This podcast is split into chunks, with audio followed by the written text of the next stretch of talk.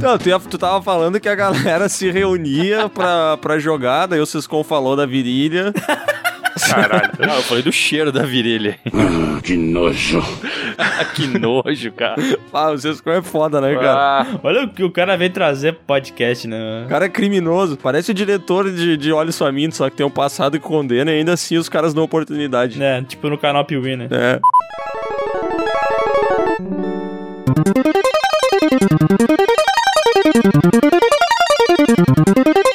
Olá, pessoas! Aqui é mais um PeeWeeCast, o podcast do canal Piuí. E quem tá falando é o conhecidíssimo de vocês, o bodybuilder Miguel. E eu tô aqui com o meu amigão hoje, que sempre estoura o áudio, o Bruno.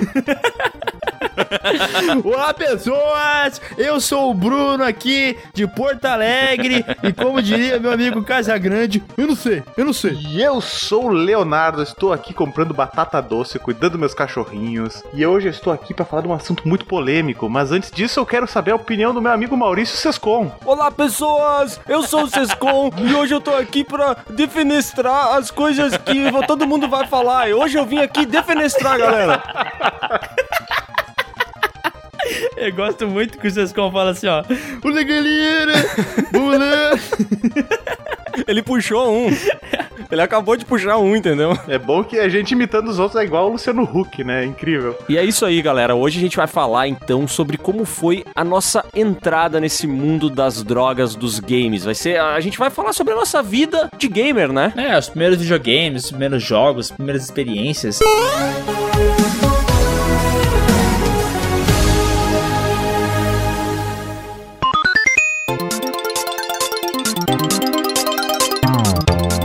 Cara, eu acho que a gente pode falar um pouco sobre as nossas fases dentro desse mundo dos videogames, né? Porque aqui a gente tem pessoas com 70 anos de idade, né? Que é, o caso do Bruno. Obrigado. E a gente também tem a galera aí de 12 anos, que é o caso do Miguel. Oi. Então acho que a gente podia falar um pouco, sabe, sobre a, sobre a nossa fase, assim, de videogames. Quando que a gente começou a viver esse vício. É, mas assim, só pra falar uma coisa, eu tenho 12 anos, que nem o Léo falou, só que os meus pais, eles gostavam de comprar os videogames na época errada, sabe? Então, tipo, na época que todo mundo tinha Play 1, Play 2, eu, eu tava com o Super Nintendo, daí na época que tinha o Play 3, eu ganhei um, Super, um Play 1, entendeu? É isso aí, daí eu acabo que joguei todos esses jogos velhos que a galera jogou, porque, sabe, eu, eu era oprimido, entendeu a minha história? Eu, eu era oprimido. Oprimido ou o primeiro? Entendi o primeiro também.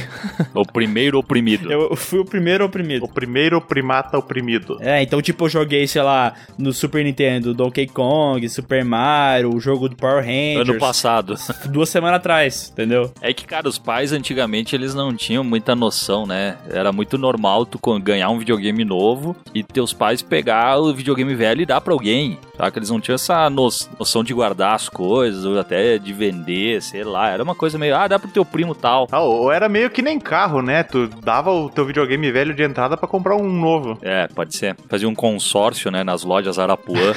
Bah, isso existia muito, cara. Eu não sei se vocês pegaram essa fase, mas quando eu era criança, tipo, o primeiro videogame que eu ganhei foi um Nintendo 64. Porém, eu ganhei o Nintendo 64 de uma maneira muito precoce, porque eu tinha um tio meu que trabalhava na Varig. E ele ficava fora do Brasil, sabe? Ele, ele trabalhava na Varig, mas ele ficava sediado no Japão. E aí, quando ele vinha pro, pro Brasil, era tipo a maior festa do mundo, porque ele trazia coisas muito legais. E teve uma vez que ele trouxe um Nintendo 64 e me deu. Ah, só que nesse período que ele me deu o Nintendo 64, o videogame ainda não tinha chegado no Brasil e não tinha fitas aqui. Bah. Aí o que, que- o que aconteceu? Foi o primeiro videogame que eu ganhei, na sequência eu já vendi ele, porque não tinha o que fazer, eu comprei um Super Nintendo. E, e nessa época rolava muito isso que o Bruno falou, de tu dar o teu videogame usado na troca por um, por um novo, sabe? E isso era feito também tanto direto nos camelódromos, né? Porque na época eu nem sei, eu não conhecia nenhuma loja de videogames, eu acho que esse é um negócio meio recente. Mas também era feito pelos classificados do jornal, não sei se vocês chegaram a Sim, pegar classificado de jornal pra ver game. Sim. ah, eu lembro disso. Não, eu pegava game na tia Carmen, que ela vendia jogos de Play 1, de Super Nintendo e tal. E era parada muito massa, porque tu chegava lá, velho, e aí ela, tu pedia assim, esse jogo é original ou é pirata? E daí ela falava assim,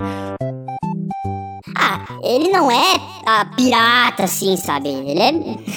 ele é mais ou menos, não é tão pirata, sabe? Porque ele é. Alternativo. tipo, não. A cópia de O segurança. pirata é o original, né, porra? Ô Miguel, mas tu sabe que em Porto Alegre tem uma casa de entretenimento adulto que se chama Tia Carmen, né? Eu não tô ligado, eu não frequentei. Não, não, eu também não, mas é que é popular. Sei que não. Tia Carmen, era- Sofazão também existe isso aí. ó. Não, não, a Carmen, isso é Carmen Miranda, não é? Não, Carmen Miranda é uma cantora, pô, tô confundindo. Carmen Flores. Bruno, tem? Não tem Tia Carmen ou eu tô viajando? Tem, né? Tem, tem. Ela, inclusive, ela, ela parece que, que saiu desse ramo aí pra virar investidora imobiliária. Parece que houve boatos que a orla do Guaíba aí tá todo sendo, tá sendo toda renovada com investimentos dela aí. Olha aí. Pô, que legal, agora o PewCast tá virando um PewCast de investimento. E que esse investimento. É o e Cash. Ah, mas ó, eu fiquei com uma dúvida da história que o Léo contou, porque ele falou que quando, tu- ele- quando o tio dele trouxe o videogame, ele. É, peraí que eu me perdi. Peraí, deixa eu soprar a fita, peraí. Eu entendi a referência. É, cara, é que o Léo falou que tinha que dar o videogame antigo pra pegar um novo. O videogame usado pra dar um novo, para pegar um novo, né? Só que o teu videogame usado era no Nintendo 64. Aí tu deu o Nintendo 64 pra pegar um Super Nintendo? Minuto do empreendedorismo. Exatamente, cara. Dava um Nintendo 64 novo e pegava um Super Nintendo usado com, tipo, 10 fitas, sei lá, alguma coisa assim, sabe? Ah, Ah, o cara não te voltou nada de dinheiro? Não, claro que não. Esse é o tal do mula. Ah, mas quando o teu Tadinho. tio te deu o videogame, ele deu alguma fita ou só deu o videogame? Vinha uma fita, acho que vinha o Mario 64. Em japonês. Junto com o videogame. Tá, e- então o primeiro videogame que tu teve foi o Super Nintendo. o primeiro videogame que eu tive foi um Super Nintendo. E eu quero saber de vocês. Qual foi o primeiro videogame de todos vocês? Cara, meu primeiro videogame é- vai dar um orgulho pro Sescom, hein? Porque o meu primeiro videogame foi um. Como é que. Não, não deu. Tá, mas peraí, que deixa, deixa eu terminar, né? Peraí que eu esqueci o nome do videogame. Bem marcante, Tu caralho. vê, né? Realmente o Sescon vai gostar bastante. Ô, não, não, não. O Bruno pegou aquele. Sabe aqueles que tem água e tu vai apertando dois botãozinhos e as argolinhas vão, vão pulando? Aquaplay é o nome Esse disso. videogame é Isso muito aí. adulto. É que o meu primeiro videogame que eu lembro de ter tido contato foi o, o meu pai que ganhou quando ele comprou um Corcel, Puta que suspense, cara. Que foi um telejogo da Filco. Eu achei que o nome do videogame foi Meu Pai Comprou. Muito bom, meu. Era da Filco? Era da Filco, é o telejogo aquele modelo que tem um- os dois botões de volume, sabe? Sim. Aham. E vinha com três jogos, que era o, o, o Pong, né? E a Pong, vinha daí um jogo de futebol, que era um Pong com uns obstáculos no meio, e o Sim. paredão, que era o Pong só de um lado. Gostei da variedade. eu vou mandar a imagem aí do telejogo pra vocês. Eu lembro, eu E lembro. tu chegou a, a usar o telejogo de fato, assim? Curtiu ele? Nossa! Chegava em casa, pegava o telejogo. Cara, era muito legal jogar o telejogo, porque tu tinha vários desafios, né? Quando tu botava, por exemplo, o Pong pra jogar em dois, tu podia jogar sozinho e exercitar o controle do- das duas mãos, assim, era muito É desafiador. tipo atirar com duas armas, né? É. Tem que ter uma coordenação motora e cerebral. Ali, ó, eu mandei no grupo do WhatsApp pra vocês, ó. Se vocês olharem ali, bem no cantinho, tem um logo da Ford, ó, porque ele vinha junto com o Corcel. Ah, ele vinha realmente junto com o Corcel? Vinha junto com o Corcel. Cara, eu não sabia, velho. Eu não tinha entendido a relação, cara. Caraca, cara, que tipo de parceria é essa, velho? Isso é demais, Tá, cara. mas peraí, Sescon, tu não tem um Corcel, ele não veio com o telejogo junto? Não, não vê. Não, mas esse era do Corcel 2, né? Ah, entendi. Porra, eu vou comprar, O velho. meu pai tinha um Corcel 2, é o primeiro carro da vida dele, pô. Vou lá dar, pedir pra ele sentir um videogame junto. Cara, eu tô impressionado que isso aqui não faz sentido nenhum, velho. É tipo, sei lá, sabe? Tu. Que tipo de collab é essa, né? Corcel, Não, tu telejogo. compra uma torneira e ganha uma cadeira. Que não faz sentido isso. Compra uma torneira com um rifle. Eu ainda tenho esse videogame lá em casa, só que não dá mais pra instalar nas televisões novas, né? Porque o sistema de, de instalação dele é com aqueles dois garfinhos pra instalar na antena. Sim. E, e também porque o videogame queima a televisão, Claro, né? Assim como todos os obviamente. boss contaram essa história, né? Tem que ter cuidado. Mas esse videogame hoje em dia ele vale uma nota, não vale? Vale, vale. Eu vi esses dias no Mercado Uma Livre. nota de 100 reais, né? Uma nota promissória. Uma nota de dois. Vale uma nota de 22 reais. Cara, que loucura. Fiquei chocado, meu. Não sabia essa história que vinha com o, o Corcel, cara. Chocado. Gente, tô bege. Cara, tu comprava um corcel e ganhava um telejogo, velho. Que que é isso? Quem comprar as camisetas do Piuí futuramente vai ganhar um pacote de erva mate. Tá decidido já. Não, mas isso faz sentido, hein? Tem que ser um pacote de arroz, sei lá. Ó, o mais barato que eu achei no Mercado Livre custa 480, hein? Caraca, tá rico, Bruno. Caralho, Ah, Bruno. Já tá mais caro que um Corcel 2 hoje em dia. É. Tu pode seguir a lógica do do Léo e trocar isso aí por, sei lá, por um um canivete, né? Porque ele tinha um Super Nintendo 64, trocou o 64 pelo Super Nintendo, É, não, pô. pera, tô achando os mais baratos, hein? Mas tudo bem, ainda vale uma grana aí. 300 pila.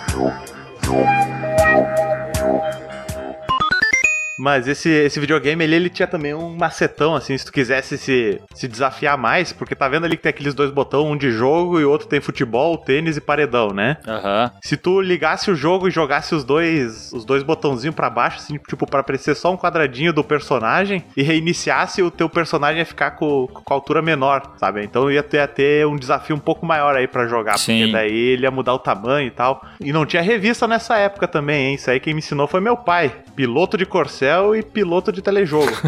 o, o meu primeiro videogame foi um Atari. E o Atari, ele era ele não era muito ergonômico também, né, cara? Mas ele, eu me lembro de uma coisa muito marcante, que ele tinha, a gente tinha umas fitas, era eu e meu irmão, né, que meu irmão é mais velho, e eram uma, umas fitas que tu mudava, tipo, a chave. Ele é um idoso, então, seria mais velho que tu. Sim, ele tem hoje 188 anos. E aí tu muda na chave, tu trocava de jogo. Então tu tinha uma fita que tinha sei lá quantos jogos, porque tinha várias combinações e tal. Sim. E aí eu me, jo- me, me lembro de, de jogar bastante aquele Enduro, jogar Sim. o Pitfall. ah, mas eu lembro de um que era muito escroto, mas eu tentava jogar, que era o Esconde-Esconde, meu. Puta, era legal esse jogo, eu lembro. Era, mas era muito difícil, cara. Eu não, não entendia na minha cabeça de criança. Tu não achava ninguém? Não achava, exato, cara. É só se escondia. Não né? sabia me esconder, não sabia fazer porra nenhuma. Pô, mas é uma merda, né? Tem esconde-esconde na vida real, que é mó massa de jogar, o cara prefere jogar no videogame. Cara, mas né, tinha um jogo do, do Fred Krueger e do Jason, ou era do. Acho que era do Jason pro Atari, tu lembra, Tsesco? Eu lembro. Aham, mas esse eu não tive. Que era tipo um esconde-esconde, né? Tu tinha que se esconder do assassino, esperar ele passar e, e fugir, uma coisa assim. Sim. Eu lembro, sim, meu primo sim. tinha esse jogo, era muito massa. Ô, Miguel, Eu. mas isso aí que tu falou de, de o cara poder brincar de esconde-esconde na, na rua, eu não sei como é que se chama esconde-esconde lá pra cima do, do Brasil. Tem o Pique-esconde também, né? É, alguma coisa de se esconder. Cara, quando eu era criança, nessa, nesse período de Super Nintendo, eu morava em Porto Alegre. Bago E já aqui era. em Porto. Mas bate, Tchê, tu morar, tu, tu passava ali na orla? Ah, eu passava na Redença, lá no Brick da Redença, sabe? Ah, mas lá é muito show, meu. E, cara, já era uma, uma época em que as pessoas não, já não deixavam tanto assim as crianças sozinhas na rua, tá ligado? E eu joguei muito videogame ne- nesse, nesse período, porque era um negócio assim que, cara, eu ficava em casa o dia inteiro jogando videogame, sabe? Não, não acontecia bosta nenhuma. Eu já tinha. Porque, cara, quando eu morava em Porto Alegre, acho que eu fui assaltado quando eu tinha 10 anos, cara, que eu tava usando um boné. Puta merda. E passaram, roubaram o boné, tá ligado? Aham. E tudo bem, foi só um boné, mas tipo, vai, eu fiquei cagadaço de medo, tá ligado? Isso te construiu, né? Eu ia dizer, cara, tu não saía de casa, mas isso não era por causa de ti, era, um, é, era por causa dos outros, né? Tu era uma ameaça em potencial. Pra quem não sabe, o Léo, uma vez em Capão da Canoa, ele eh, jogou uma latinha de ICT na cabeça de um ladrão, quase matou o cara, velho. Uma latinha de O cara quê? tá até hoje. ICT. É, sabe ICT, aquele chá, com... chá gelado. Ele era uma criança muito filha da puta, furava pneu de carro e tal. Era um, um inferno na Terra. E qual, cara, qual foi o jogo do Super Nintendo, assim, que tu jogou e falou, caralho, que jogo incrível, eu preciso jogar Que esse jogo real. Cara, esses gráficos são muito realistas. Cara, vou ser sincero, até hoje, eu acho que nenhum console tem tantos jogos fodas que nem o Super Nintendo. Claro Concordo. que, tipo, a parada é muito diferente, né? Os jogos atuais com os jogos do Super Nintendo. Mas, cara, teve muitos, mas muitos jogos que eu joguei até cansar, assim. Tipo, teve. Primeiro que eu acho que o Super Nintendo tem os melhores RPGs ever. E eu gosto de, de jogo de RPG, sabe? Então. Qual que é o Chrono Trigger? Chrono... Chrono Trigger é demais, cara, demais.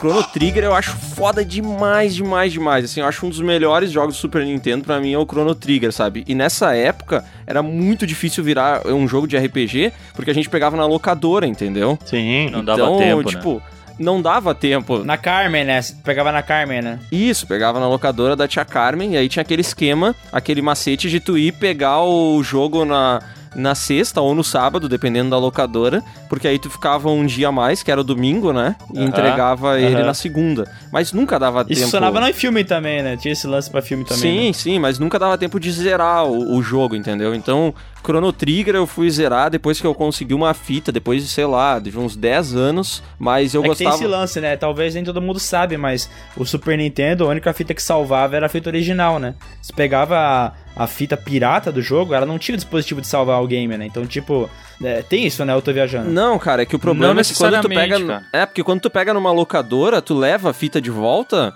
Entendeu? Quando tu pegar Aham. de volta essa fita, cara, era quase impossível ter um negócio tá lá ainda, sabe? As pessoas apagavam, Saquei. saía, dava pau também, né? Sim. Uhum. É que eu, eu tinha esse terror relacionado a fitas piratas, porque, tipo, meu pai nunca comprou fita original. A única fita original que eu tive foi do Donkey Kong 3, que pra mim é um dos melhores jogos do Super- Super Nintendo, né? Só que, tipo, Super Mario World eu não tinha, era pirata, e, e minha fita não salvava, velho, era um inferno. Eu tinha que deixar o videogame ligado pra conseguir terminar a história, tá ligado? Ah, isso acontecia, cara. Ah, isso sim. É que isso aí, na verdade, era por causa da bateria dela, que ela tem uma bateria pequenininha, tipo aquelas de relógio, e aí ela tem vários que não... que tu compra hoje uma fita que ela vem sem, né? Mas era só trocar aquilo ali e tal. É, eu, eu- então eu era muito que nessa burra, não sabia disso. Então, cara, quantas noites eu fiquei com o videogame ligado, rezando pra não cair a luz, rezando pra alguém não bater na tomada, desligar o transformador, sabe? Porque senão, cara, ia acontecer de eu começar a primeira fase do Super Mario de novo e ter que jogar tudo, cara. Era um inferno isso. Cara, mas agora que tu falou isso aí, eu lembrei que eu tinha um amigo de infância que a gente tava jogando Donkey Kong também, e, e por algum motivo a fita dele não salvava, imagino seja isso e tal. E aí a gente fez aquele Uhum. clássico que era de pausar o jogo e desligar a TV, é quando a mãe dele Aham. chama, ah, vem jantar e tal. E aí a gente sentou na mesa pra jantar, e o irmão dele mais velho falou: Ah, vocês tinham deixado o videogame ligado e tal, eu desliguei.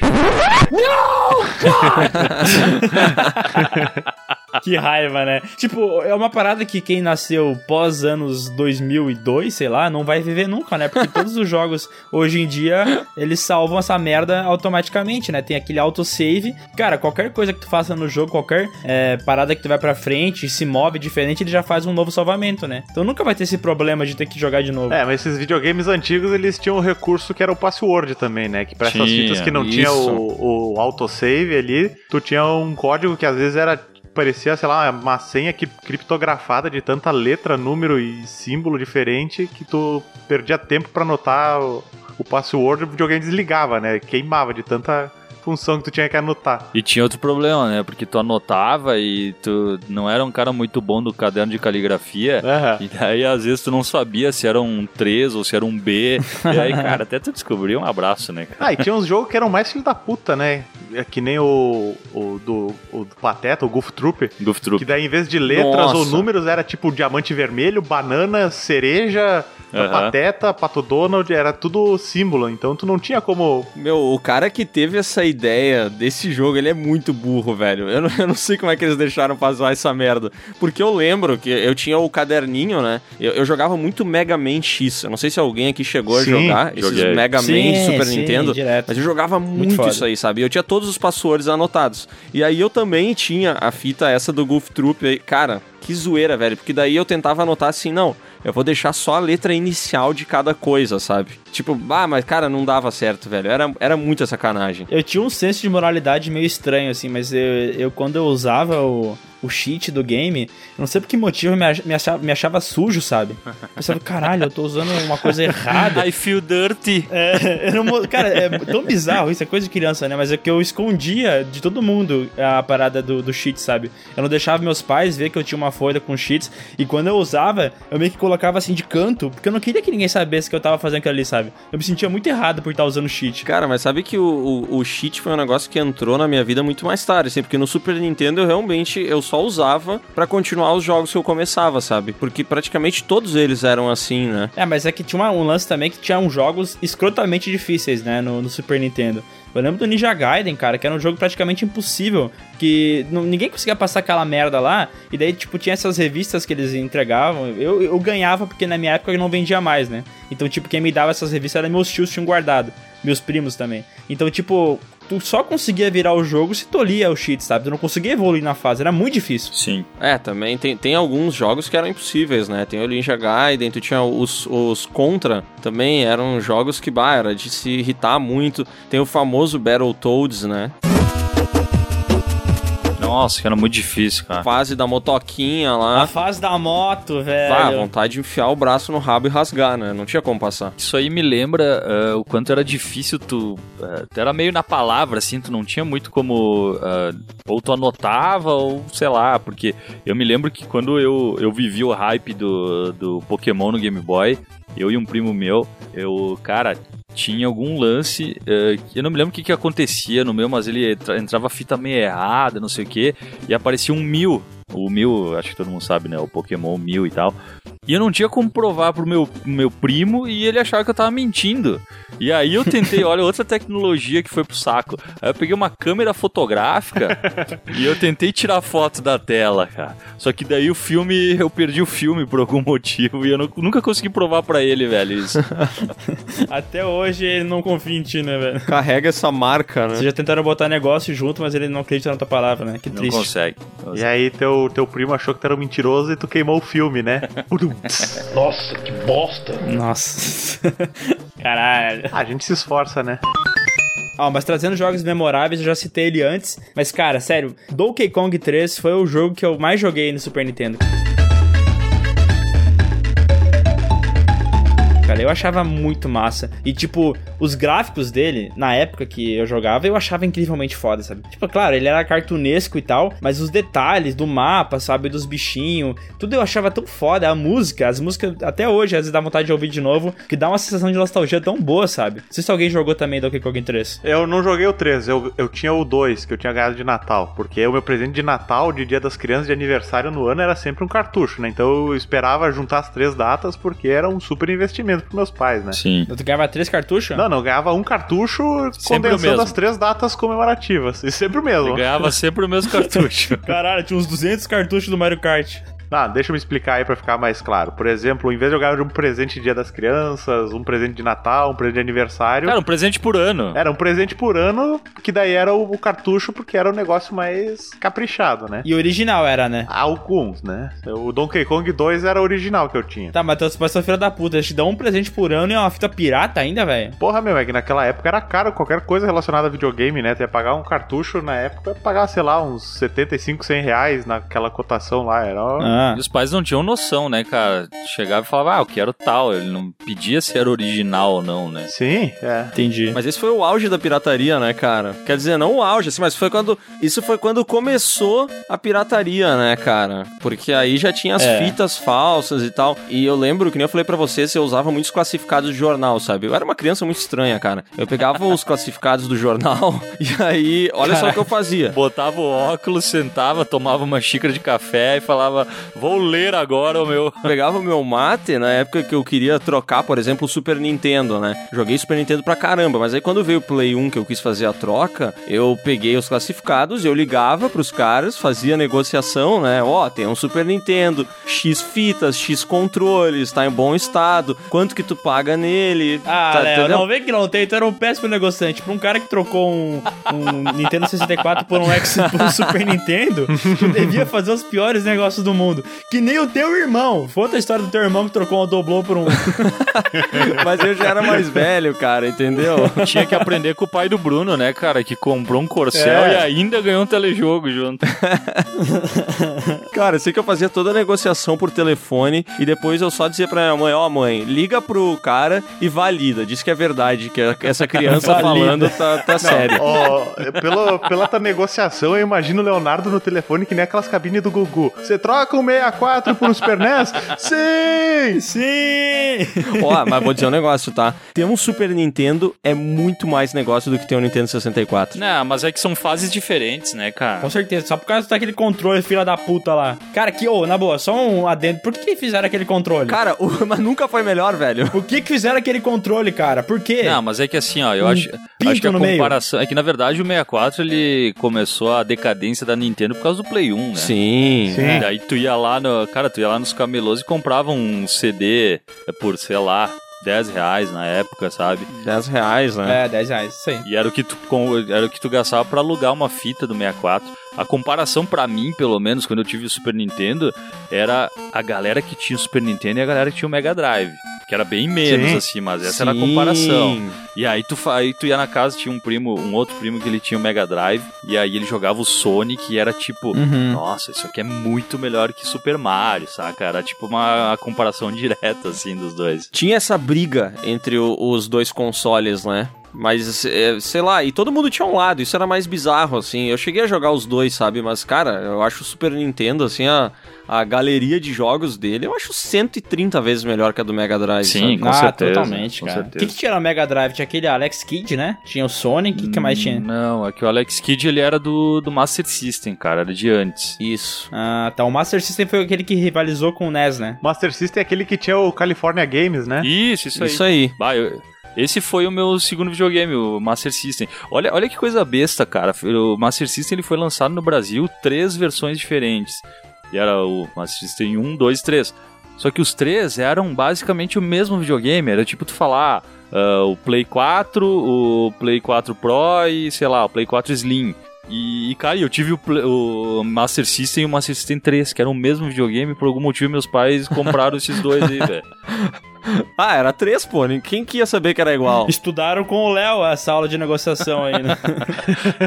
Não, ó, mas o, o Miguel perguntou o que, que tinha no Mega Drive. Ele tinha alguns jogos, sabe? Ele tinha o Sonic, ele tinha aquele Altered Beast, tinha Sim. o Golden Axe. Altered Ah, vai jogar. É, ele tinha esse. Eu, isso eu joguei. Eu lembro que meu primo tinha esse videogame e começava com um- uma frase nisso que eu acho que é assim: Rise for your grave, né? Não tinha um lance desse? Aham. É, esse jogo é clássico, velho. Mas é engraçado, cara, porque o Altered Beast ele teve em outras plataformas, né? Mas ele ficou bem conhecido pelo Mega Drive mesmo, cara. É, na real, eu acho que o Mega Drive ele tinha poucos jogos exclusivos, né? Posso estar errado, mas eu tenho a impressão, em comparação, assim, com, com o Super Nintendo, parece que tinha muito mais coisa, né? Aham. É. Sim. E, e acho que, que nem o Léo falou que, bah, os caras eram o lado da, do Mega Drive e o lado do Nintendo, eles meio que se odiavam, né? Isso até hoje, né, cara? Tu vai ver Xbox e Sony, os caras batalham, né? Tem até canais no YouTube que é só pra falar mal de PlayStation, só pra falar mal de Xbox. Ele- esses videogames criam um sentimento nas pessoas de ódio que é muito bizarro, né, cara? Por que isso? Mas o telejogo une todas essas tribos. Boa. Na verdade, o Corcel, o, o, é isso. É que, cara, eu não sei, o, o Mega Drive, ele. Essa, essa rivalidade, cara, fazia com que até as produtoras fizessem jogos diferentes, né? Sim. O Aladdin do Mega Drive era diferente do Aladdin do Super Nintendo, não era só um porte, sabe? Aham. Ah, o Mortal Kombat também. É, eu ia falar que o Mortal Kombat tinha sangue, né? Do sangue, né? E do NES tinha suor, né? Dos NES. Era, Super era Nintendo tipo dava um porrada nos- vômito, né, cara? Negócio meio É, são um bege. bagulho branco, nada a ver, né, cara? Cara, mas tu sabe que ah, eu, eu tive uma fase aí, ó, quando tinha uns 20 anos, de comprar meus videogames, de pegar pela nostalgia e recomprar algumas coisas que eu tive na minha infância. E uma coisa que eu nunca tive, mas eu tive muita. Era o meu desejo maior, era um Neo Geo. Vocês lembram?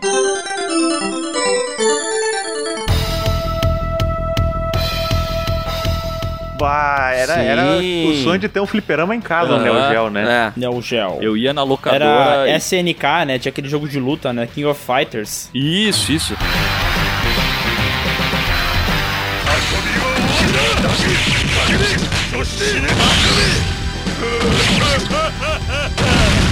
Eu ia na locadora e eu vi os caras jogando e, cara, pra mim era, era o videogame que eu precisava ter. E eu namorei bastante ideia, mas eu acabei não comprando, porque é muito caro, obviamente, os jogos, os, esses videogames antigos hoje, né? É, e uma coisa que tinha nessa época também era esse lance das locadoras, né? De juntar a galera pra, pra jogar videogame numa locadora, né? Aquele ambiente com cheiro de vinho, sol e salgadinho. Virilha de criança. Cara, que Ai, cheiro calma. tem virilha Calma, de criança. calma. Olha, olha o que vocês falam no podcast, velho. Meu Deus. suor, né, velho? Sim, mas mesmo assim, virilha de criança não, né? Um amigo meu fala que esse cheiro de suor que tem é, de homem é de chulé de papagaio. Teu amigo, né? O tio Juca, né? Que tem os 60 É, anos. ou polvilho azedo também ele fala. William Azedo. Ah, isso é bom. Mas é que daí tinha disso, né? Às vezes o cara era Nintendeiro e queria jogar o Mega Drive, mas não tinha amigo que tinha Mega Drive. Aí ia na locadora jogar Mega Drive e, Aham. e pagava por hora e testava vários jogos lá. Era o princípio da Lan House, né, cara? o princípio da Lan House. E era muito bizarro, porque, tipo, era, tu pagava por hora, né? Sim. Exatamente como numa Lan House pagava a hora e tal, mas tinha gente que ia na locadora pra assistir os outros jogarem, né? Tinha gente que passava o dia inteiro lá. Sim. Uma vibe meio fliperama. Claro, o cara não tinha dinheiro, eu ia direto lá só pra ver. E, cara, é engraçado que tinha uma. Geralmente, locadora é, é a do teu bairro, né? Era uma, era uma questão meio logística, assim. Uma questão geográfica, tinha que ser pertinho. E a que tinha perto aqui da minha casa. Antes da gente ter o Super Nintendo, teve em algum momento que tu podia locar o Super Nintendo. Sim. Que vinha numa. Cara, e vinha numa mochilinha muito legal da Nintendo mesmo, tudo. Cara, era maravilhoso, velho. Ele deve voltar cheio de adesivo, né? Cheio de, de, sei lá, cara, criança que comeu cheetos e ficou enfiando a mão no é, negócio. da criança pegava e esfregava na virilha, né? É isso. Aqueles controles encebados, né? Pois é, né? Antigamente a tecnologia não era os videogames preto, né? Tirando os Sega Saturn que era preto, a maioria dos videogames era branco, meio cinza, e com o tempo eles ficavam amareladaço, né, cara? Fica muito, ficava muito feio. Não, meu, a maioria era preto, cara. É, só o Imagina. Super Nintendo, ele era... Atari, Mega Drive, tudo era preto, cara. Master System. Retiro o que eu disse, o Super Nintendo era. É que eu só tive Super Nintendo, né? Desses aí, tipo, eu tive Super Nintendo, depois pulei logo pro Play 1. Então, tipo, vocês estavam falando de, ah, de ir em casa de, de jogos pra alugar videogame e tal. Eu não vivi muito isso, que na época que eu tinha os videogames, eu tava vivendo errado, né? Então todo mundo tava jogando Play 2 e tal, e eu tava com as coisa velha, né, mano? Além das locadoras, tinha os fliperamas, né? Que era outro, outro ambiente, assim, pra jogar videogame. Que daí eram os jogos que às vezes não tinha nenhuma, nenhuma outra plataforma, né? Era só arcade, que nem... Tinha o jogo das Tartarugas Ninjas no fliperama, que... Que, ah, tá, esse Ah, aí é uma exceção foda. porque, porque teve uma versão pro Super Nintendo que era igual. Mas que nem o beaten up dos Simpsons, que era de... Simpsons, muito bom. Que era muito foda esse jogo ali, eu curtia pra caramba. Ou o Sunset Riders pra jogar em quatro personagens também era só no fliperama, né? No, O Cormano, no- o Billy. Puta, era muito o bom, cara. Steve. Mas a relação do, do cara com os jogos era diferente, né? Porque tu tinha que chegar na locadora, tu tinha que pegar a, a fita e tu tinha. Cara, era que nem é, um filme, né? Tu tinha que olhar aquilo, ver. Não conseguia ler a sinopse, porque era em inglês geralmente. E tu tinha que imaginar como é que era o jogo, sabe? E tu tinha que tomar a decisão certa, porque, cara, tu pegava um joguinho por vez e, e se tu pegasse errado, era o final de semana inteiro com aquilo ali, né, meu? Não tinha muita noção pra saber o que, que era bom ou não, né? Os caras. A verdade é que os caras mentiam isso na, na porra da capa do jogo, né, velho? Umas 200 mil vezes eu achei que tava pegando um jogo novo e eu tava pegando o Capitão Comando, velho. E os caras botavam uns cachorros, uns soldados na frente. Eu achava que eu tava pegando um jogo, mas era a capa pirata me enganando, sabe? Era outro jogo nada a ver. Ah, mas outra coisa que tinha nos cartuchos pirata é que tinha um lance que se tu desse o reset no Super Nintendo, por exemplo, iniciava um outro jogo. Vocês lembram disso? Sim. Não lembro disso. Como assim? Uma fita com três, quatro jogos, assim. Eu lembro que tinha uma que eu tinha alugado, que era, sei lá, tipo International Superstar Soccer. Ah, sim. Aí reiniciava, começava a Pit Fighter, assim. Esse caralho, que loucura. Estraguei o videogame Ah, aqui. Outra coisa que, falando em videogame, velho, vocês lembram que tinha um número do Super Mario a- atrás do videogame? Sim. Que era o número da assistência técnica do, do- do Super Nintendo, né? Só que na minha cabeça de criança era o número do Super Mario. Então, tipo, eu ligava direto pra ele querendo falar com o cara, sabe? e aí, Super Mario, como é que você tá? Como é que tá o Luigi? Porra, deve ter gastado muito telefone do meu pai com essa porra, sabe? E ele atendia como? Falando, It's me, Mario! Ele falava, Oi, meu nome é Shirley, aqui do atendente. entendeu? Aí tu descobriu que o nome da princesa era Princesa Shirley, que, o- Shirley. que o Mario tava tentando salvar. Exato. Ah, a Marta é no outro castelo. Só um adendo que nessa época o cara dava muito mais valor pra, pras fitinhas, pros jogos, né, cara? Aham. E sabe o que, que eu acho mais bizarro? Pelo menos que acontecia comigo, eu não sei se acontecia com vocês. Eu não entendia nada de inglês e todos os jogos eram em inglês. Então, tipo assim, Chrono Trigger foi um jogo que, cara, eu loquei ele umas 10 vezes, joguei umas 10 vezes e eu nunca entendia merda nenhuma do que tava acontecendo. Só sabia, tipo, os botões dos ataques, sabe? Sim. Como é que tu avançou no game, porra? Ah, tentativa e erro, né, Vai cara? apertando, né, cara? Vai apertando tudo, uma hora dá, cara. cara, mas eu, eu aprendi a pouco de inglês e tal jogando videogame mesmo. Eu daí tu também, pegava cara. o dicionário, Ah, eu aí também. tu procurava aquela palavra e, cara, era uma tradução literal que às vezes não funcionava, mas com aquilo tu. Ah, tem que procurar a espada. Daí, tu, sei lá, dava um jeito, né, cara? Ah, Sword, uou. É, tu foi aprendendo palavras básicas, né? E aí com o tempo tu foi aprendendo a formar frases, que é uma coisa que hoje não existe mais, né? Porque os jogos vêm dublado. Então, assim, a galera vai ter que fazer curso inglês mesmo. Ah, não sei vocês, mas sempre tinha o primo que tinha os videogames mais modernos, os videogames Sim. mais novos, né? Então a minha a minha transição entre o Super Nintendo, que depois do Super, eu tive o telejogo, aí depois do telejogo eu tive o Atari, aí depois do Atari eu tive o Super Nintendo, do Super Nintendo eu tive o Play 1. E a minha transição de videogames foi sempre muito influenciada pelo meu primo, né? Porque o meu, meu tio na época ele trabalha, ah, ele viajava muito a trabalho, ele acabava indo pra Miami, pros Estados Unidos, ele trazia videogame pro meu primo de lá. Caralho, que burguês. E aí, poxa, né? Quando ele convidava pra passar o fim de semana lá jogando videogame, tu pirava, né? Tu tava acostumado com aqueles blocos de Lego no, no Atari. E aí tu via um Street Fighter, tu dizia, caralho, que real. Olha a sombra perfeita. É, pois é, né? Antigamente, que nem vocês falaram antes, tinha esse lance de tu olhar o gráfico do jogo e falar: caralho, não tem como ser melhor do que isso. Eu lembro a primeira vez que eu joguei o, o Gran Turismo 2 no Play 1, que é um dos jogos que eu mais joguei, acho que na minha vida, cara. Sei lá quantas milhões de horas eu joguei essa porra. Eu olhei aquele gráfico e falei, cara. É impossível eles fazerem um, jogo mais bem feito do que isso. É, é, Esse carro parece real, parece que eu tô vendo um carro aqui, um- uma filmagem. Eu ficava impressionado, sabe? E hoje em dia tu vai ver uns polígonos tudo errado, tudo torto, tudo merda. Como é que pode, né? O cara mudar to- to- totalmente a visão do cara com os anos, né? É, eu me lembro de, de ver uma matéria na.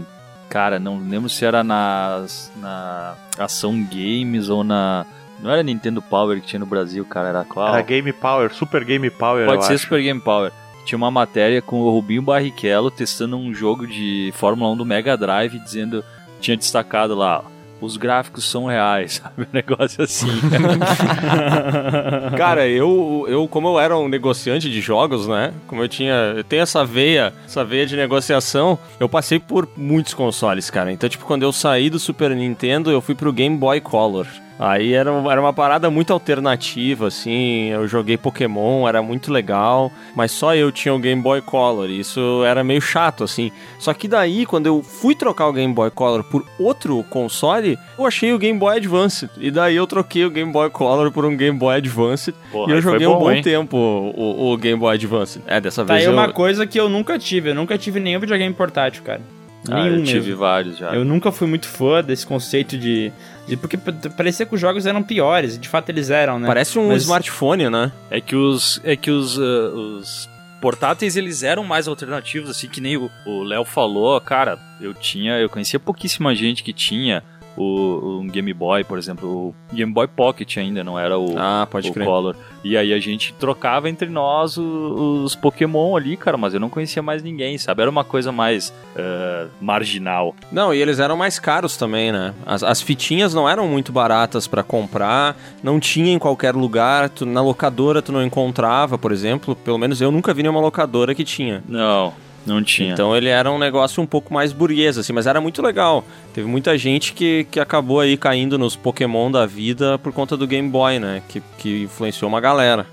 Mas será? Será que a galera não jogou mais os, os Pokémon nos emulador do que no, no próprio videogame, no Game Boy, no caso? Ah, eu acho que não, hein, cara. Muita gente fala na internet hoje, em vídeo, falando sobre Game Boy e tal. É até por isso que eu acho estranho, porque eu não tive muito contato e eu vi que foi uma parada meio popular, assim. Não é uma parada totalmente de nicho, assim. Tinha muita gente que tinha esses videogames e tal. E nem tu falou, trocava os Pokémons entre os videogames.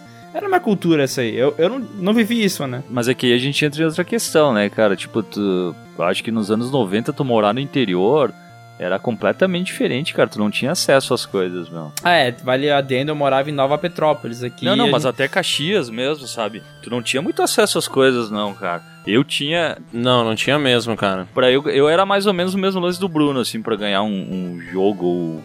Sei lá, Tinha que um comprar um videogame Corcel. novo, eu tinha que comprar um Corcel. e aí eu comprei um na esperança de, de ganhar meu joguinho, mas nunca joguei, nunca ganhei. Porque nos anos 90 tinha muito um lance de que alguém ia pro Paraguai buscar as coisas, sabe? É, Tinha sempre isso. Que Tinha, lembrança, a cara. galera sacoleira sempre tinha alguém, então eu sempre tinha que esperar alguma coisa acontecer pra. Ah, tem que. O meu pai, por exemplo, tem um. Tinha dois irmãos do meu pai que moravam lá em Cascavel. E aí, eventualmente, meu pai ia lá visitar eles, aí ia até Foz do Iguaçu e ia atravessar a ponte lá e trazia algum jogo, alguma coisa. E eu me lembro quando ele me trouxe o International Superstar Soccer do Super Nintendo. International Superstar Soccer Deluxe. É, esse mesmo. É, o juiz cachorro, lembra? Aham. aham.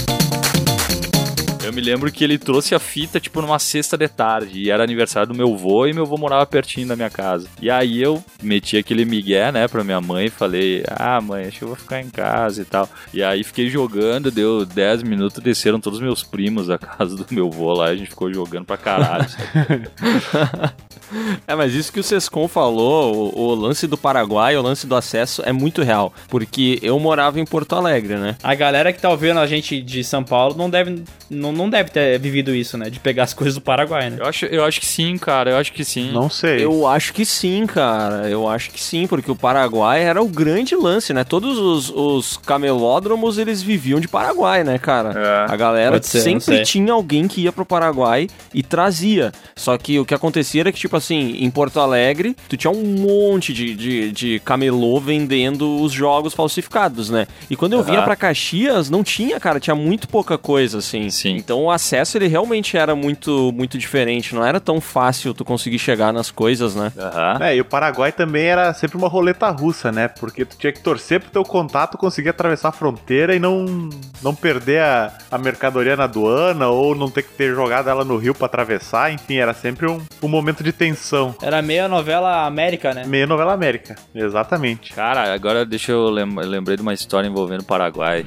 Seus contos, seus contos, defenestrando histórias pra você. Seus contos, seus contos, seus contos, seus contos, defenestrando histórias pra você. Cara, então, a gente tinha. O meu pai, ele sempre. Ele tem um cliente até hoje e tal, que é de Foz do Iguaçu. E desde sempre teve esse cliente aí. E aí, eventualmente, nós ia pra lá. E uma vez a gente foi pra lá. E meu pai, não sei porquê, sei lá, tá aqui, dali a pouco meu irmão tava enchendo o saco. Ele queria comprar um desses aparelhos de, de som que era, puta, acho que chamava 3 em 1, que tinha aquele carrossel de CD, sabe? Sim. Saca? Era um Aiva. É, não, nem- Uhum. era um Aiva. Aquele que bota três CDs e ele vai Isso, trocando? e ele vai trocando. Cara, o meu, só um adendo, meu pai tinha um que tinha sete, velho. Dava pra botar sete CDs, um da Philips. Nossa. Absurdo. Continua. Cara, eu tinha um primo que ele sempre tinha as coisas mais pica. Sempre, sempre, sempre. Quando o meu irmão ganhou um aparelho de som que ia fita, ele ganhou um de CD que botava os, os CDs tudo em pé, assim, tipo, na vertical. E aí é tipo, sei lá, 20 e poucos CDs, saca? Era um, um absurdo. Mas aí, mas aí voltando pra história, daí esse. Daí a gente foi lá comprar esse aparelho de som, então. E aí, quando nós tava lá pra comprar, esse, esse cliente do meu pai que foi junto, que era que tinha indicado e tal, ele já tava pagando, tudo embalando, testou tudo certo. Ele olhou para pro monitor e falou: Eu vi uma barata, hein, no, no displayzinho ali, nem sei como é que chama. E aí todo mundo, ah, sim, sai daí, que barato que. E aí nós compramos, voltamos pra nossa cidade, tudo, todo mundo feliz, instalou na sala, todo mundo ouvindo, todo mundo feliz. E cara, começou uma puta infestação de barata naquela porra daquele, daquele aparelho de som. Começava a aparecer famílias e famílias de barata Caralho. no visor, cara, assim, Como ó, assim, mano? cheio de barata, velho. E aí a solução que meu pai deu foi botar dentro de um saco de lixo encher de, de Querosene. inseticida e deixar fechado por uma semana. Depois foi só limpar as baratas e ficou lá. E acho que ainda tá na casa dos meus pais esse aparelho de som, hein? Caralho, vamos trazer pro Piuí e sortear isso pros ouvintes do Piuí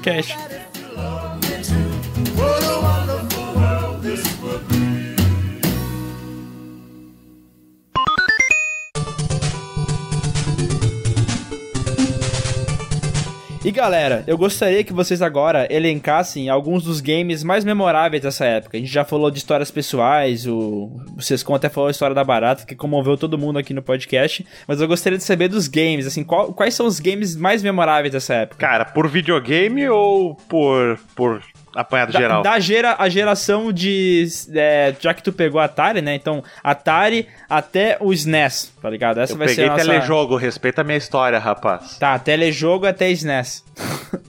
Corcel até SNES. Corcel até doblô. Podcast mais automotivo da região. Cara, eu acho que O telejogo era o Pong, né? Eu acho mais memorável. Não, cara, o Pong não conta, né, caralho? Fala de um jogo que te marcou da época, sei lá. Só não, não bota Play 1 junto. Ah, do telejogo era o Pong. Não, tele, o Pong não. O Pong tem preconceito essa essas porra. horas que a gente vê o mau caratismo das pessoas, né? I paid my dues. Cara, eu, o jogo que me marcou, na verdade, foram quatro jogos em um. Que nem eu te falei, minha mãe, ela sempre economizava pra dar uma fita pro, por ano. Aí teve um ano que ela pediu, qual jogo tu vai querer esse ano de videogame? Eu disse, pá, mãe, eu queria o, jogo do Mario, né? Porque meu, meu Super Nintendo, quando eu comprei, veio do Paraguai e veio um jogo de futebol genérico, né? Puta então eu, merda. eu não tinha Super Mario. Saquei. E aí eu queria Super Mario. Aí eu disse, mãe, eu quero o jogo do Mario. Ela, tá bom. Aí quando ela comprou assim, eu abri a fitinha, não era o Super Mario World. Eu disse, puta merda, né? Não vou demonstrar pra minha mãe que eu fiquei decepcionado. Eu disse, ah, mãe, obrigado aí pelo jogo. Aí, cara, quando eu botei no videogame e liguei aquele. Aquele jogo era o Super Mario All Stars, que tinha quatro jogos do Ó, Mario. vinha todos, né? Caralho, que pariu. foda, velho. Foi uma emoção, porque daí veio o, o Super Mario 3, que é aquele que ele vira raposinha. Veio o, o Super Mario Bros 2, que é aquele que dá pra tu jogar com o Luigi, com a princesa, com o Toad. Sim. E veio os outros Marios mais antigos, aqueles primeiros bem 8 bits, assim, do, do Super Nintendinho. Não o Super Nintendinho, né? Do Nintendinho. Cara, poxa, foi sensacional, porque eu podia jogar quatro jogos e eu podia salvar o meu andamento nos quatro jogos, assim. Então foi um jogo que marcou muito minha vida, assim. E eu, e eu depois, na época dos emuladores, foi acho que uma das primeiras. Dos primeiros ROMs que eu baixei pra jogar foi Super Mario All Stars pra poder ter esses quatro jogos aí. Esse é um jogo que marcou minha vida. História bonita, cara. Vocês choraram com a história? É uma história de superação, né, cara? O Bruno é um, é um trabalhador, né? É um guerreiro sempre. A mãe dele, sem saber que era impossível, foi lá e fez, cara. Cara, eu. é Um jogo que me marcou muito, cara. Eu tenho vários, mas eu vou falar que é o Zelda Ocarina of Time.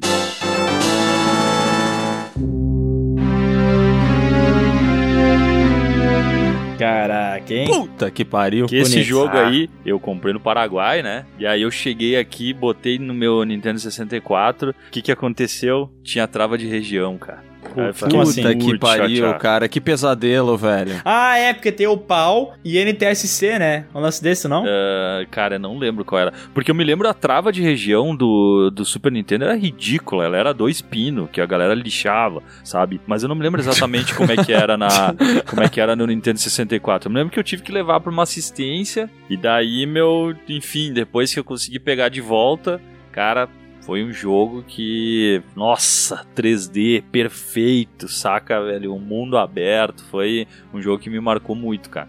E a gente tinha esse lance de não, não ter muitos jogos, então era tipo assim: tu acabou de jogar, tu vai zerar ele. Aí tu acabou, tu zerou, tu vai jogar ele de novo, saca? Tu ficava muito em cima do mesmo jogo sempre. O cara tinha uma relação maior com o jogo. E- Ele era um jogo comprido também, né? Não era um jogo fácil de virar. né? Ele tinha bastante fase e tal, né? O mundo era aberto. Esses jogos que tinham trava por região tinham uns adaptadores, né, pra poder liberar o jogo. Se tu lembra disso, seus com? Isso do Super Nintendo, né? No, do 64 também. Não, do meu 4 eu não lembro. Que era tipo uma fita que tinha duas entradas pra fitas. Aí Era é, tipo uma camisinha pra fita, né? Ela ficava tipo embaixo assim, né? é o que eu, que eu vi, o que o meu amigo tinha era tipo uma fita que aí tu engatava no 64 e aí em cima dessa fita tinha um espaço pra tu botar uma outra fita que daí tu colocava original. Ah, sim. E atrás tu colocava pirata, que daí rolava ali uma, uma magia que pegava o, o código da original, transformava pra pirata, enfim, tu conseguia jogar o jogo pirata assim, mas era um trambolho, parecia aqueles T de casa, assim, sabe? Que tu botava cinco tomadas. A explicação de como é que funcionava. Magia. que, que ele explicando é muito uma criança falando. Provavelmente era um pino, sabe? É um pino só. Mas era tipo magia. transferia. É, tu vai lá e bota, e daí bota a fita, e daí vira ela, e daí é magia. Mas provavelmente era só um pininho ali, alguma coisinha assim. Cara, nessa época tudo se resolvia com pino e lixa, né? É. Porque todos os videogames eram assim, cara. Era um pino que tu arrancava, um pino que tu botava, uma coisa que tu lixava e, e deu, cara. Era assim. Olha, ele até mandou uma foto, filho da puta. É isso aí, ó. Parece um, um Benjamin, um desses T de tomada que tu encata 4, 5 tomadas no mesmo aparelho. Ah, sim, eu não cheguei a ver esse aí, meu. Era, era meio raro achar isso aí. Porque eu já tinha visto aquele adaptador do Super Nintendo mesmo, que ele era tipo um negocinho aqui embaixo, mas era bem simples. Cara, agora que tu mandou essa, essa fita adaptador, eu lembrei do, do karma que era quando as fitas simplesmente não funcionavam, por mais que tu soprasse, pusesse elas, fizesse o inferno. Tinha vezes que, cara, tu ficava 15 minutos pra conseguir fazer o jogo funcionar, né? E aí tu vai me dizer que não tem magia nessas coisas aí. Magia. O sopro é a magia do, de uma pessoa normal, né, cara? Consegue arrumar a fita com sopro. Só que diziam também que podia queimar a fita, né? Tinha todo esse lance que se tu soprasse com muito, muita baba, tu podia queimar. Era meio perigoso fazer isso. Se tu lambesse a fita, podia queimar, né? Se tu lambesse e pusesse no videogame. É, se tu botasse ele embaixo da torneira, ela podia queimar. ah, e outro negócio que tinha nesse jogo do Ocarina of, of Time, tinha aquele lance lá que eu tinha uma Super Game Power, que daí tinha músicas pra tu tocar na Ocarina, assim, né? Ah, era- sim, sim. sim. Uhum. E daí tem lá, tinha Winds of Change, do Scorpions pra tocar na Ocarina, umas músicas absurdas, assim. então depois que tu virava e não tinha mais o que fazer, tu ia virar um compositor. Ah, cara, o Ocarina of Time é um jogo foda, né, cara? Eu acho que é um dos melhores jogos de todos os tempos, cara. Eu fico meio triste que ele tenha sido lançado no, no Nintendo 64 por conta dos gráficos, né? Sim. Mas, puta, que jogo foda, velho. Eu também joguei muito isso e joguei muito porque eu tinha jogado já no Super Nintendo o Zelda Link to the Past, que eu acho Muito tão bom. bom. quanto, tá ligado? Joguei demais no Super Nintendo. E aí é bizarro, assim, porque é um jogo que muda completamente de um pro outro, né? É a mesma franquia, mas muda total a jogabilidade, muda tudo e os dois são excelentes, assim. Acho foda isso. É. Esse então é o teu o jogo mais memorável, Léo? Não, cara, eu não tenho um jogo mais memorável, eu acho. Eu, sei lá, eu joguei tanto videogame que eu jogava muito, que nem eu falei, Mega Man X, eu joguei muito Castlevania, eu joguei muito Metroid no Super Nintendo, joguei muito Top Gear, Rock and Roll Racing, cara, sério. Nossa, Rock and Roll Racing era demais, cara. Vocês chegaram a jogar aquele é, Fórmula 1 do Ayrton Senna no, no- no Super Nintendo? Eu lembro que tinha o Ayrton Senna pro Mega Drive, no Super Nintendo era o Nigel Mansell. É, ele não era do, do Super Nintendo. É, eu não sei se eu- a minha fita era pirata, né? Pode ser que seja, mas é, eu lembro que eu jogava muito um Fórmula 1 no, no, no Super, no Super Nintendo, que era muito foda, e tinha um, tinha o Ayrton Senna na capa. Eu achava muito foda isso, cara. Meu pai era fã do Ayrton Senna também. Ele tinha um quadro Ayrton Senna, sabia? Tu tem aquelas fotos de estúdio que tu tira com o macacão do Senna, assim, de criança, não? Não, não tenho. Infelizmente não. Perdeu a oportunidade, né? Perdeu. Cara, vocês têm que lembrar que eu nasci em 97, nessa época aí não tinha mais essas paradas. Não tinha nem o Senna mais essa, essa época. É verdade, não tinha mais o cena. É, o Senna já tinha morrido. Tá, mas ô Miguel, qual que é o teu jogo marcante, meu? Cara, eu falei ele antes aqui, é, e na verdade eu- eu- ele me marcou porque, tipo, as outras fitas que eu tinha eram piratas ou era aquele esquema que tu falou de não poder salvar, né? Ah, o Donkey Kong.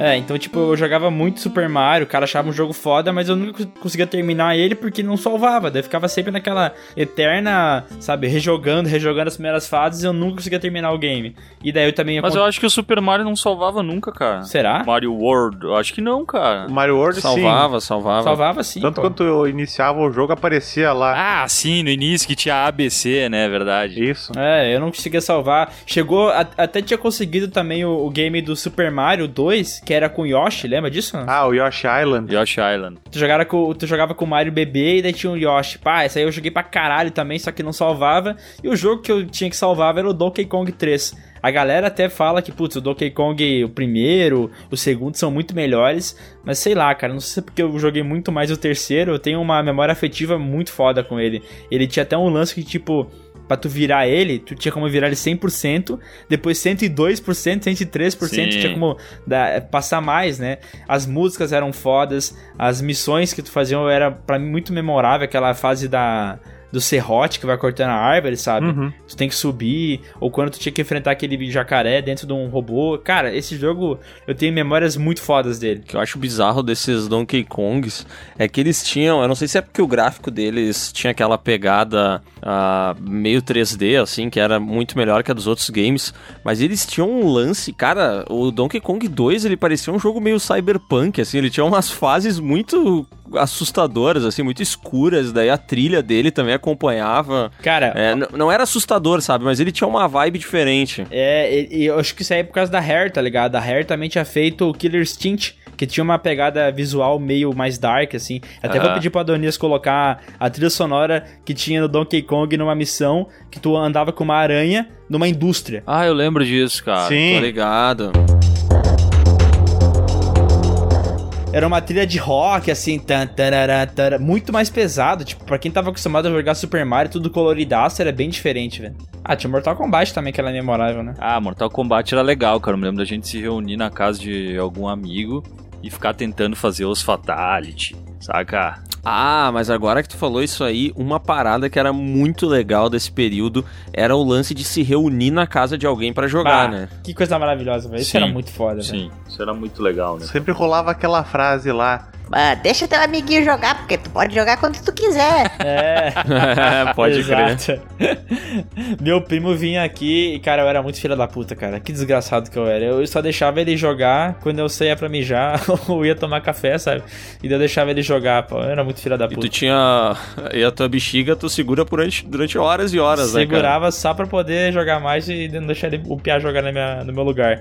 E ele tinha um lance muito engraçado, cara, que ele pegava o controle e quando ele jogava jogo de corrida, ele virava o controle, sabe? Como se fosse um volante, tá ligado? Sim. E eu achava isso muito engraçado, velho. Cara, como, como que ele virava como se fosse um volante? Não entendi, Tu velho. nunca viu isso, Sescom? Imagina que tu pegou. É, pega o teu, o teu celular como se fosse o controle do. do Ah, Super daí ele mexia Nintendo. com os polegares, isso? É, não, ele virava assim o, o celular inteiro, o controle inteiro, pra como fazer curva, sabe, com o volante do É carro. exatamente como tu faz o volante. Ah, o tá, controle tá. dele era o volante do teu corcel. É, Sim, sim, sim, sim, sim, isso sim. Pensa no Corcel, pensa no Corcel. Falta empatia pro Sescom, né, cara? Pô, um cara não se coloca no lugar dos outros. Desculpa, cara, que tô pensando nas baratas.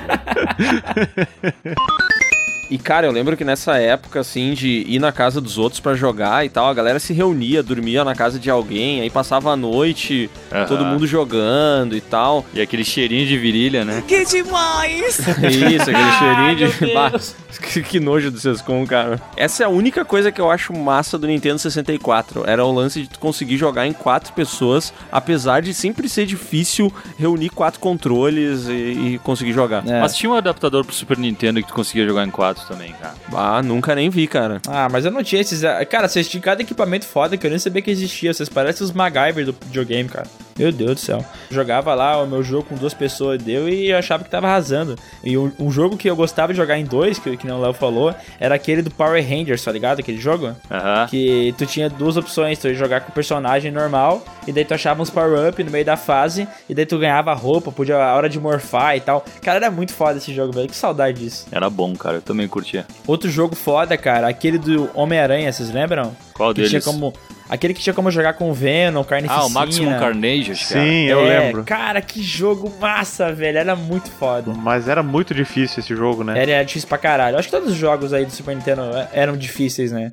Tipo, tinha uns que eram absurdamente difíceis, né? É, tipo, esse do Homem-Aranha, do Maximum Carnage, ele não tinha password e era um jogo difícil pra caralho, né? Então quando acabava tuas vidas, tu zerava. Uhum. Tu morria e tinha começado do zero, né? Aham, tinha um jogo do Jurassic Park também que eu gostava bastante. Vocês lembram ou não? Ah, tinha um que era visão de cima, eu achava Aham. extremamente difícil, cara. É, eu- o que eu jogava do Jurassic Park era visão de lado, assim, tinha uns dinossauros, tinha como enfrentar o T-Rex. Cara, muito massa. Tinha um jogo do 007 também. Porque esse daí que era visão de cima, quando tu entrava nos lugares, virava a primeira pessoa. Nossa, primeira pessoa no Super Nintendo, que louco. Ah, eu ficava puto quando eu ia jogar o Contra, aí passava as primeiras fases, que eram plataforma, né? E daí depois ele vinha com aquela visão de cima, assim, bah, que lixo aquilo, cara. Bah, era muito difícil controlar aquilo, né? É, Tu apertava os L e os R pra o L e o R pra fazer a pra curva. girar, né? Só que aí se tu não se controlar, parecia aquele peão da casa própria, né? Tu, Bah, era muito ruim, cara. girando, girando, era muito impossível. É, mas os controles naquela época também eram mais bugados, né? Tipo,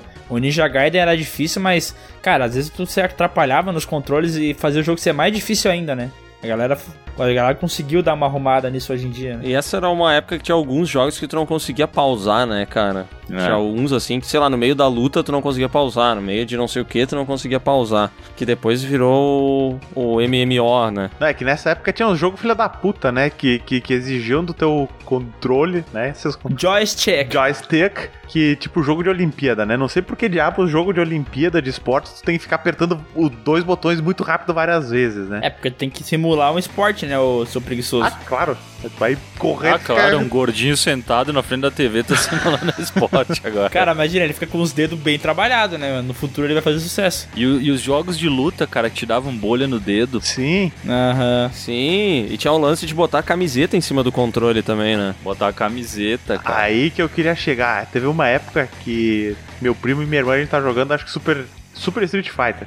Que aí pra dar os especiais tinha que dar duas meia-lua e o botão de ataque, né? Só que aí já tá, nós já tá com a, com a Street Fighter 2, no caso. Isso. Só que aí a gente já tava com bolha no dedo e as camisetas já tava com buraco de tanto atrito no controle que a gente teve a brilhante ideia de passar azeite no controle Nossa. pra facilitar, Meu pra Deus. facilitar a meia lua. Meu Deus. Funcionou e não, não estragou o controle, mas foi uma ideia de merda. Mas o, o meia-lua era foda, né? Pra fazer o poder do Sub-Zero tinha que usar toda hora, né? Que era meia-lua e X, né? Ah, mas é que se tu usasse sempre a mesma, o mesmo golpe, tipo o do Sub-Zero ali, ou até o Hadouken e tal, tu era o apelão, né? Ah, sim. Tu Sim. era o apelão. Era ridículo, né, mano? O, é, o lance do Hadouken era foda, né? Os caras que só faziam Hadouken dava nojo. Mas é que o cara não conseguia fazer mais nada, né, cara? Era... É, o cara sabia fazer meia lua, que na verdade ele não sabia, porque ele botava a camiseta ali e ficava mexendo, né? Apertando tudo. né? É, e era sempre a mesma coisa, né? Era o meia lua pra frente e alguma outra, algum outro botão. É assim até hoje, Meia lua porra. soco. Meia lua e soco. Meia lua e soco. sempre faço qualquer coisa. A, a vida do- dos controles também não durava muito, né? Então, tipo, cara, logo esse botão tava fundo e tu não conseguia mais usar direito, né? Que eles iam afundando, não, não, não sei o que acontecia, velho. Galera, o assunto tá ficando muito grande, então a gente vai ter que dividir isso aqui em mais podcasts, porque senão, né, vai dar Não, 200 não, não, horas. cara, nem pensar, porque agora eu vou falar uma história incrível e Olá pessoas, aqui quem fala é o Marques, o editor do podcast do canal Piuí. Eu tenho que dizer pra vocês que esse episódio tá chegando ao fim, mas teremos uma continuação, uma parte 2 do podcast Games Nostálgicos, de nostalgia dos games de toda uma época. Então fiquem esperando que breve teremos e por enquanto eu deixo vocês aí com os e-mails desse episódio. Valeu a todos que escutaram até aqui e a gente volta num próximo episódio. Valeu! E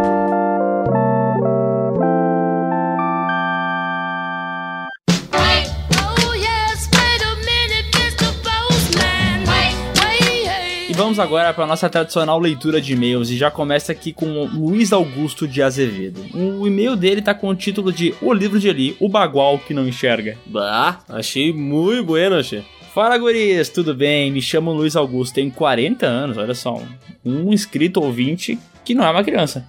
Eu achei que fosse falar que é um idoso, hein? Já ia te julgar. Não sou desses. E descobri o canal de vocês no YouTube por acaso, no tempo que vocês faziam dancinha ainda. Caraca! Meu Deus! Faz tempo. Curti a dancinha de vocês e em ver um canal autêntico com personalidade. Além do que bate, encontrar dois galdérios bagualuchos falando de coisas que eu sou fascinado foi muito tri. Baixe, ideia foi tri legal, guri. Ainda mais que moro no- aqui no Ceará. Sou casado com uma cearense. Abraço a sua esposa cearense. Mas enfim, queria deixar algumas informações para complementar o podcast 20 quando vocês falaram do livro de Eli. Na verdade, Eli carrega uma Bíblia em braille e ele é cego e apenas a fé que tem na palavra de Deus guia suas ações. Não é o que a gente falou? Eu acho que sim. Parece que houve uma guerra santa no mundo e todas as Bíblias foram queimadas. A minazinha que vai com ele não era parceira dele. Ela foge para tentar uma vida melhor com ele. E sim, ela certamente seria devorada por cães radioativos. Duas dicas para podcasts ou vídeos: Mundos apocalípticos de zumbis e livros adaptados para o cinema. Os dois temas são bons, né? A gente já São quer fazer faz temas tempo. bons. Já faz tempo que quer fazer, a gente fica só enrolando. Forte abraço, Galdeirada. Tomem um mate bem amargo por mim. Baixe, porque lá no Ceará não dá, é muito quente. Se ele toma um mate, ele morre. Será que tem tererê lá? Bah, deve ter, che. Mas tu não fala normal agora? Bah, agora não dá mais, che. Tá chato. Agora já era, che. O cara fala outras coisas normal, né? Tu Agora- podes abrir mais um e-mail che? E agora o e-mail do Jonas Lins Motim, que diz o seguinte: Tem que cuidar com Cansei. esse cara. Por quê? Vai que ele quer organizar uma, uma guerra dentro do, do Piuí, tá ligado? Um motim? Cara, tu tá cada vez melhor, cara. Tu tá estudando. É, isso é uma piada bem gostosa. Obrigado. E o e-mail dele diz o seguinte: Cansei de filmes de heróis. Fala pessoal, sou seguidor do canal Piuí há bastante tempo, não perco nenhum programa. Vocês conseguem trazer informação e entretenimento de forma simples, porque a gente não consegue fazer nada que não seja muito simples, entendeu? Porque a gente é incapacitado. Exatamente. Estão de parabéns, pois só venho percebendo melhoria no canal. Prova disto é o PeeWeeCast que me acompanha em meu horário de trabalho. Mais um trabalhador que rende pouco. Sobre os filmes de heróis, acredito que o gênero está caindo na mesmice. E já não é mais uma novidade como antigamente, quando se via um filme de super-heróis a cada 5 anos e olhe lá, deixava todo mundo eufórico para saber como iria ficar o personagem nas telonas. Gosto muito dos filmes do Batman do Tim Burton, provavelmente porque marcaram minha infância. Talvez as novas apostas para o gênero estejam nos heróis e vilões mais pé no chão, próximos da realidade, como o Coringa, visto que o público que pegou o início deste estouro de filmes de herói Homem de Ferro, os primeiros Homem-Aranhas, etc., está amadurecendo e buscando filmes que foquem mais na história do que simplesmente em transferir o personagem dos quadrinhos para as telas. Olha só, o cara falou como um extra. Tu acha que faz sentido isso? Com As certeza. pessoas estão cansadas de ver heróis, elas querem ver vida real. Não, eu acho que elas Ônibus, querem... boleto. Ele falou uma coisa que faz sentido, porque de fato esses filmes mais reais estão ganhando palco, o pessoal tá gostando bastante. Mas, cara, quando anuncia a Viúva Negra e ela sai voando no meio de uma queda livre, atirando, as pessoas pagam pau igual, entendeu? Não tem, esses filmes são pipocas. enlouquecem, né? Sim. Gostaria muito de poder ver mais um filme do Juiz Dredd. O primeiro com Stallone não fez jus ao personagem, mas a versão britânica de 2012 ficou muito boa e mais fiel ao herói. E um filme do Máscara numa versão mais adulta e próxima dos quadrinhos. É, o Máscara nos, nas HQs, ele é um demônio, né? Ele destrói as pessoas, ele é muito filho da puta. No filme ele é o Jim Carrey, né? Então Isso é engraçadão, né? Como sugestão de tema, poderiam ser filmes de heróis pouco conhecidos: Darkman, Fantasma, O Sombra, V de Vingança, melhores filmes de máfia. E outra sugestão seriam programas explorando a história de atores e diretores que deixaram suas marcas no cinema.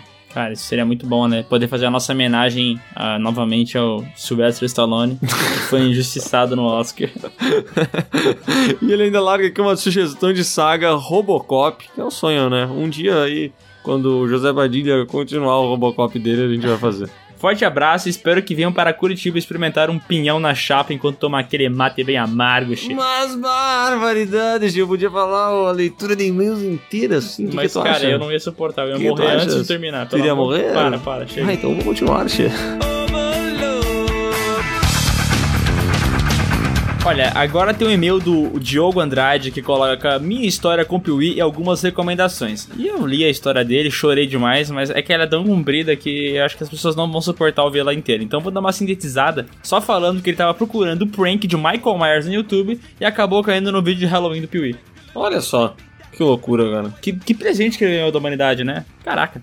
E ele também deu algumas dicas, que ele queria sagas de qualidade verdadeira no Piuí. E não esse negócio de premonição, atividade paranormal. Então ele queria indicar, velho, a saga do velho mais bonito desse mundo, o Indiana Jones. O que, que tu acha? É legal, é legal. E alguns filmes clássicos como Poderoso Chefão, Rock Balboa. Rock Balboa vai rolar, né, cara? Pelo Ah, amor de ter, Deus. né? Pelo amor de Deus. E ele- tem que existir. E ele colocou um que eu gostei bastante, que é um tema, que é para alguns assuntos de podcast, eu gostaria muito de ver um sobre os filmes mais importantes do cinema para seus gêneros, como o Halloween, que revitalizou o slasher em 78, e um podcast sobre as piores criaturas dos filmes de terror. Isso é muito bom, cara. Tipo aquele Homem Torto, tá ligado? Invocação do Mal 2. Uhum. Cara, tem tanto bicho ruim que eu gostaria muito de poder falar mal. Falar mal é sempre bom, né? O Piu, já viu que o Piuí, ele se dá melhor quando fala mal das coisas, né? É um canal rancoroso. Para os vídeos, recomendaria um top 5 ou top 10 filmes que você não deveria ver em hipótese alguma, como Premonição 4. E filmes que você deveriam ver. Que tu acha da ideia? Premonição 4. Ah, mas assim, eu não sei se existe um filme que a pessoa não deveria ver em hipótese alguma. Eu tenho um que eu não gostaria de ver em hipótese alguma. Qual? Centopeia Humana. É, Centopeia Humana é um filme que as pessoas não deveriam assistir em hipótese alguma.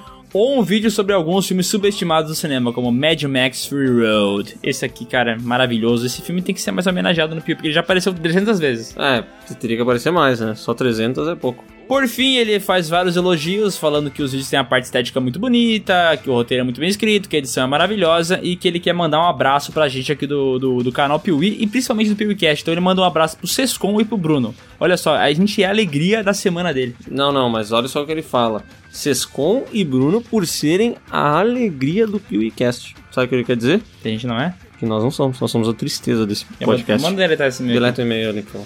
E agora o e-mail do Axel Santos. Ele que é primo de quem? Do Axel Rose? Exatamente. E sabe que ele tá sempre cheiroso, né? Por quê? Porque ele sempre passa um Axel. né?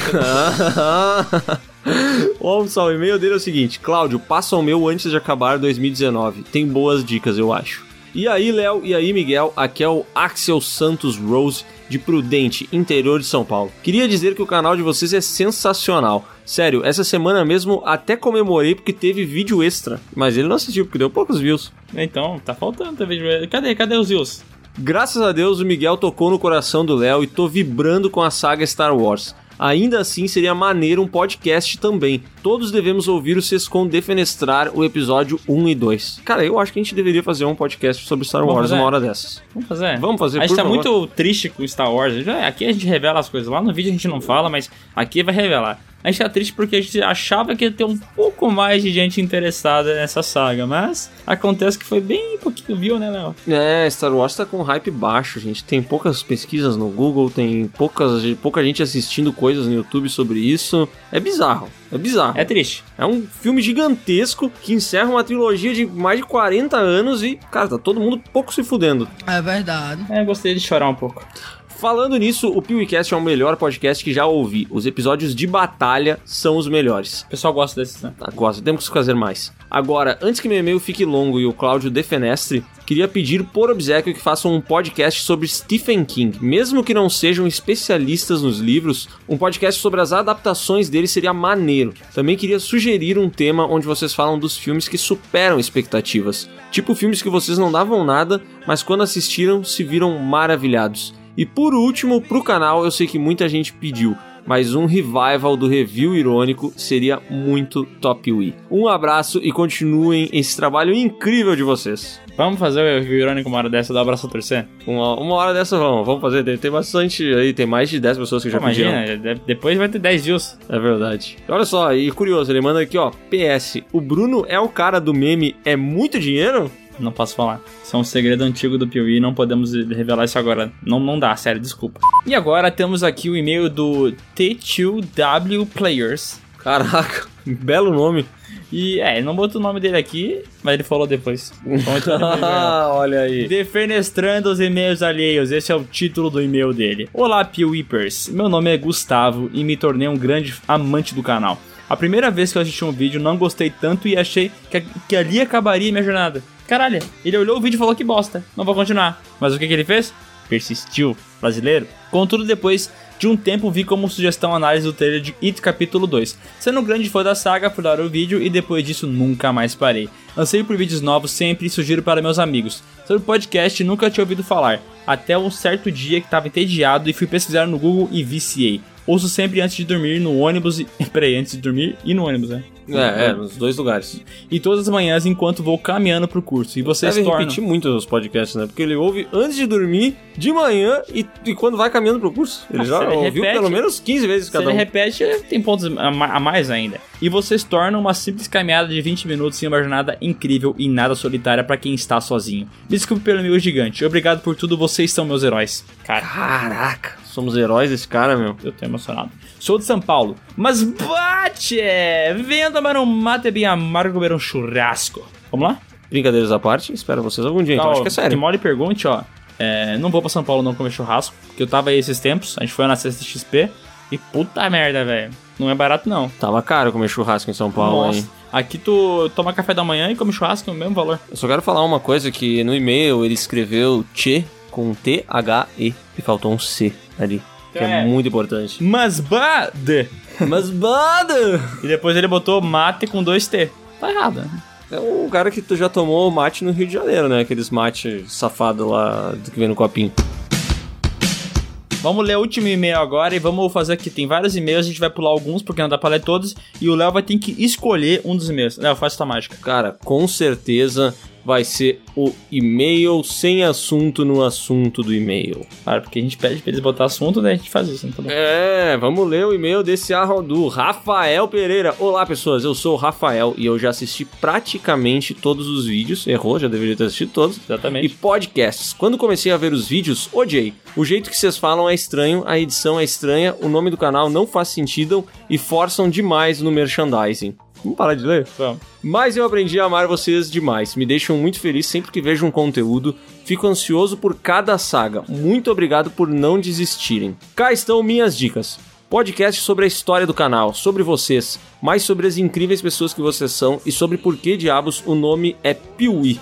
Porque o nome do Sescom é Sescom, porque é Sescom, né, pô? Pois é, porque esse era o nome do pai dele, então acabou passando pra ele. É Maurício Sescom. Filmes de hipnose, com hipnose, como Transe, Corra, Regressão e etc. O transe não é transe, tá? É em transe, porque se for transe é tipo uma ordem, né? Transe.